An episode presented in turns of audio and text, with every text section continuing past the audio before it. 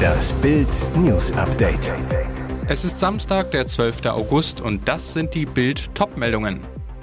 Gänsehautbotschaft von Kane. Blitzschlag, drei Menschen in Lebensgefahr. Neue Details zu Plänen von Prinz Reuß und seinen Putschisten. Gänsehautbotschaft von Kane. Ab jetzt ist er ein Bayer. Topstürmer Harry Kane hat in München einen Vertrag über vier Jahre unterschrieben. Für 100 Millionen Euro plus Boni wechselt der Engländer aus der Premier League zum Rekordmeister in die Bundesliga. Mit emotionalen Worten verabschiedete sich Kane von den Fans seines Ex-Clubs Tottenham Hotspur. In den sozialen Netzwerken veröffentlichte der neue Bayern-Star Videos mit einer wahren Gänsehautbotschaft an seine englischen Anhänger. Ich wollte der Erste sein, der euch Tottenham-Fans mitteilt, dass ich den Verein heute verlassen werde, beginnt Kane. Der Abschied sei sehr emotional für ihn und er sei traurig, den Verein zu verlassen, bei dem er fast 20 Jahre seines Lebens verbracht habe, vom elfjährigen Jungen bis zum 30-jährigen Mann. Das ist ein Dank an meine Teamkameraden in all den Jahren, an all meine Trainer, alle meine Manager, alle Mitarbeitenden des Vereins, vom Zeugwart bis zum Koch. Aber am wichtigsten seien die Tottenham-Fans, für die er immer alles gegeben habe. Von dem Moment, seit ich spiele, bin ich einer von euch und ich habe alles gegeben, das ich geben konnte, um euch stolz zu machen und euch so viele spezielle Momente wie möglich zu geben. Erinnerungen, die hoffentlich für immer halten. So Kane an die Fans. Doch nun habe er das Gefühl, dass es an der Zeit gewesen ist zu gehen. Ich wollte nicht mit vielen ungelösten Zukunftsgesprächen in die Saison gehen. Kane wünsche dem Club alles Gute und werde ihn künftig als Fan verfolgen. Es ist kein Abschied, weil man nie weiß, was in der Zukunft kommt. Blitzschlag, drei Menschen in Lebensgefahr, Unwetterdrama in Baden-Württemberg. Bei Unterensingen, rund 25 Kilometer nördlich von Reutlingen, kam es offenbar zu einem Blitzeinschlag in einen Baum. Insgesamt wurden sechs Personen verletzt, drei davon lebensgefährlich. Mehrere Radfahrer hatten offenbar an einem Hof rund 2,5 Kilometer außerhalb des Ortes Schutz vor dem herannahenden Unwetter gesucht. Laut Polizei zog ein Gewitter auf. Mehrere der Radfahrer flüchteten in eine benachbarte Scheune. Zeugen vor Ort zufolge sei nur eine kleine Personengruppe unter dem Baum geblieben, als der Blitz einschlug. Mehrere Erwachsene und Kinder gingen zu Boden, wurden lebensgefährlich verletzt und seien von anderen Gästen reanimiert worden. Ein Kind kam per Rettungshubschrauber in die Klinik, die anderen per Rettungswagen in umliegende Krankenhäuser. Autofahrer Timo Hänert wurde Zeuge des Einschlags, half bei der Reanimierung einer Frau und deren Sohn. Er berichtet, Sie fielen alle um wie Kegel. Ich bin sofort hin und habe geholfen.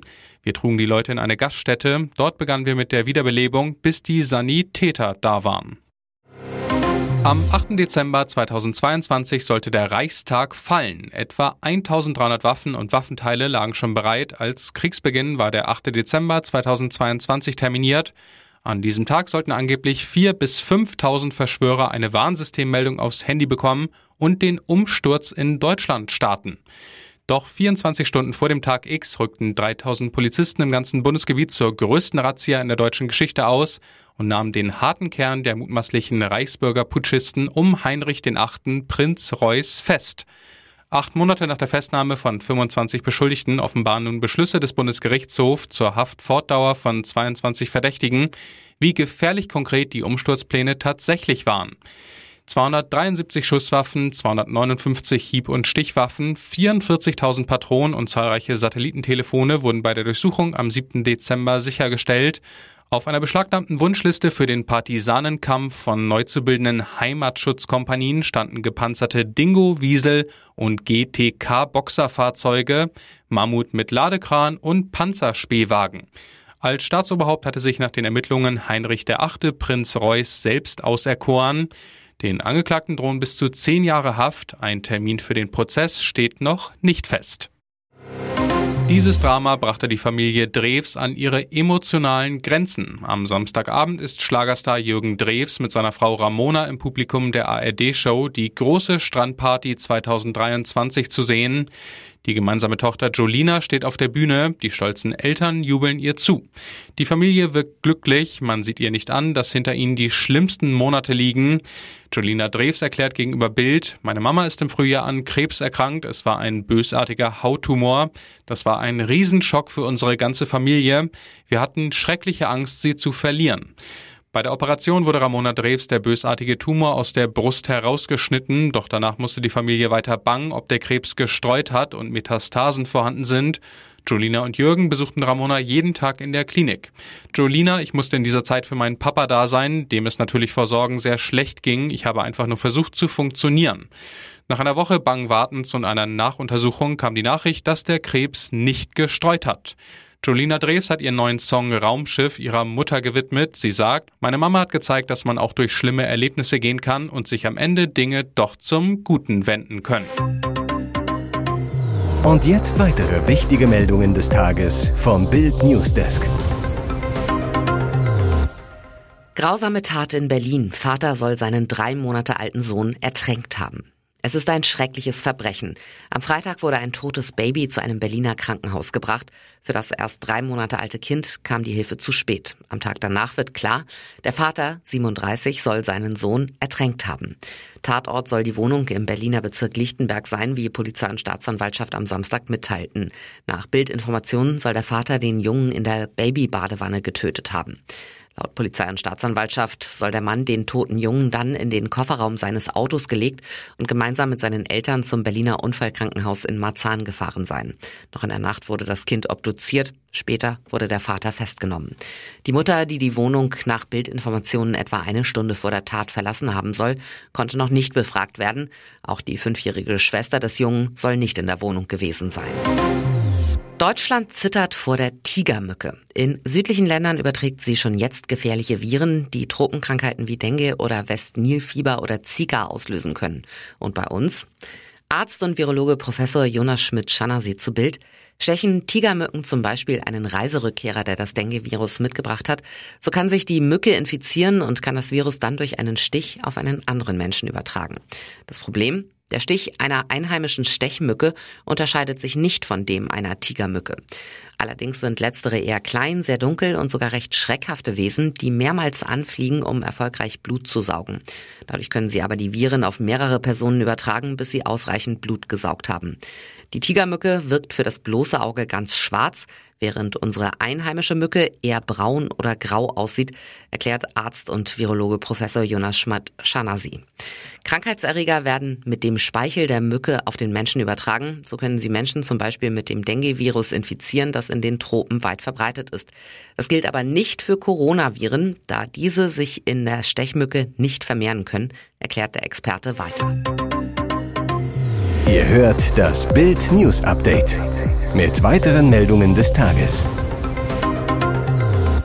Neue Corona-Variante im Anmarsch, was Sie über EG5 wissen müssen. Ausgerechnet vor dem Herbst rollt rasend schnell eine neue Corona-Variante an. Ihr Name EG5. Und laut Experten zeigt sie eine auffällige Mutation. Kann uns EG5 gefährlich werden? Nein, sie können aufatmen. Trotz des rasanten Ausbreitungstempos ist die neue Virusvariante vergleichsweise harmlos. Das von EG5 ausgehende Risiko für die öffentliche Gesundheit sei nach derzeitigem Wissen gering, schrieb die Weltgesundheitsorganisation vor einigen Tagen. Meiner Einschätzung nach geht von EG5 keine besondere Gefahr aus, sagt auch Richard Neher, Leiter der Forschungsgruppe Evolution von Viren und Bakterien am Biozentrum der Universität Basel. Die Variante EG5 habe zwar eine Mutation, die eventuell dazu führe, dass sie dem Immunsystem etwas leichter entgehen könne, die gleiche Mutation ist aber auch in anderen Varianten zu finden, so näher. Bemerkenswert sei sie, weil sie in China häufig ist und dort bekanntermaßen auch viele Menschen leben, die sie schnell weiter verbreiten könnten. Wir müssen sicherlich davon ausgehen, dass mit dem Ende des Sommers und nach einer Phase mit sehr niedrigen Fallzahlen die Zahlen wieder steigen werden, sagt Neha.